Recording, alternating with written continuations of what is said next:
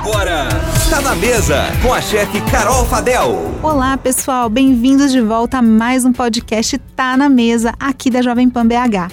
Eu sou a chefe Carol Fadel e hoje eu vim aqui contar para vocês de uma outra ação que a gente tem de um consulado estrangeiro. Semana passada, eu tive falando aqui para vocês sobre uma ação do consulado argentino aqui na nossa cidade, objetivando nesse primeiro momento é, atingir aí então quem traz os vinhos argentinos para nós, né? Que seriam supermercados, seriam os distribuidores, importadores, donos de restaurante, enfim.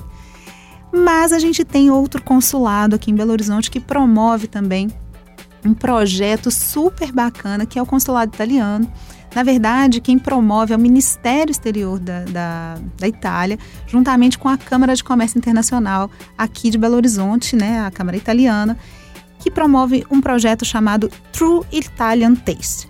Esse projeto ele visa promover e salvaguardar o valor da autenticidade dos produtos italianos no mundo. Os protagonistas do True Italian Taste são a gastronomia e os vinhos italianos, porque eles testemunham aí diretamente a própria história, região, rastreabilidade, mas também seus segredos, cuidado meticuloso na produção única para aprimorar os sabores autênticos e, e se tornar, né, tornar única a experiência, inimitável, é singular quando você prova um produto genuinamente italiano.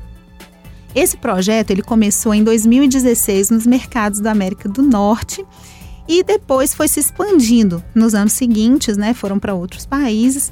Os principais mercados de referência de exportação agroalimentar italiana na Europa, América do Sul, Ásia e Austrália, e chegou ano passado aqui no Brasil. Eu participo já, fui convidada pela Câmara Italiana para participar desse projeto desde o seu início. Então, eu já participo do projeto desde setembro do ano passado, quando começou.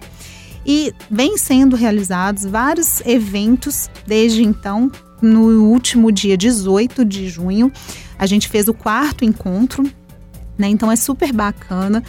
Tem workshops italianos com utilização dos produtos. A gente recebe produtos de italianos que moram aqui em Belo Horizonte, que tem vários restaurantes, né? Se você ainda não teve oportunidade, a gente tem vários nomes de chefes italianos aqui com uma comida maravilhosa, gente. Porque na Itália, sério, quando eu fui para Itália, eu não tinha dificuldade nenhuma de, de escolher onde eu ia comer, porque se você entrar em qualquer portinha na Itália, eu tenho certeza que você vai ter uma experiência gastronômica única.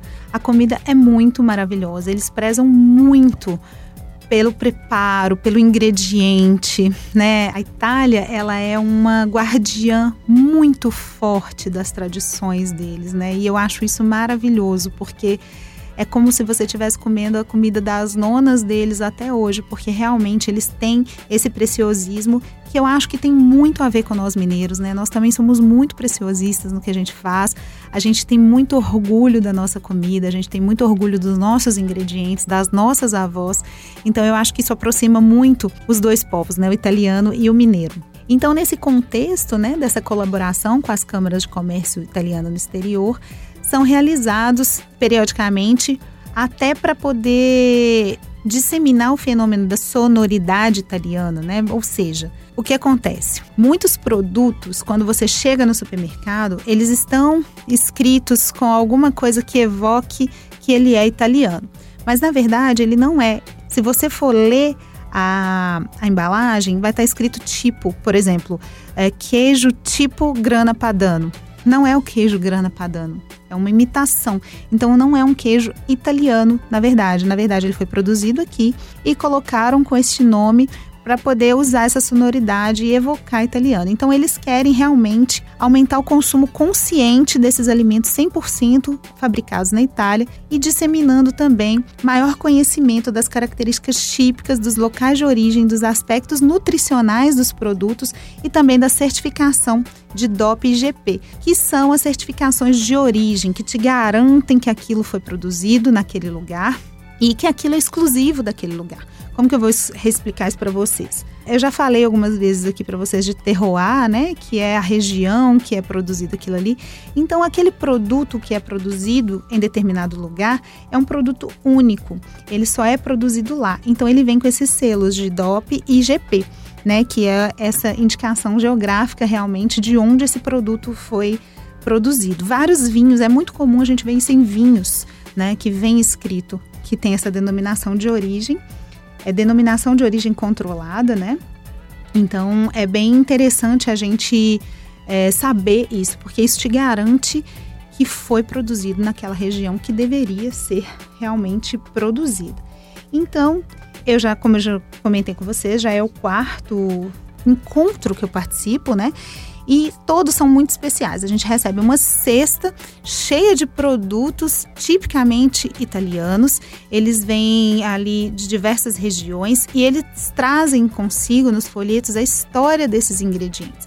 Eu vou trazer isso para vocês em forma de podcast separado, porque é muita coisa, né? Então eu acho que é interessante a gente contar essa história, é, para vocês entenderem, assim, tem certas massas que são produzidas só em uma região e por que que ela é só nessa região e por que que ela tem essa denominação controlada. E isso eu vou trazer para vocês em outros podcasts que eu acho interessante a gente conversar um pouco sobre esses ingredientes e eu acho que, como já disse, é uma cultura que é muito próxima da gente, né? Todo mundo conhece o italiano, todo mundo é parente do italiano, ou todo mundo aqui no Belo Horizonte tem uma cidadania italiana, enfim, a comunidade italiana aqui é muito grande.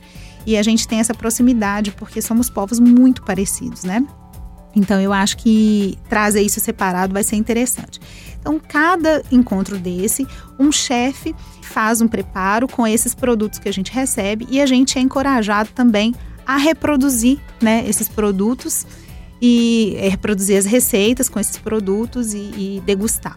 E sempre vem acompanhado de um vinho de várias regiões. Eles mandam os vinhos de regiões diferentes também para a gente poder experimentar um pouco de tudo.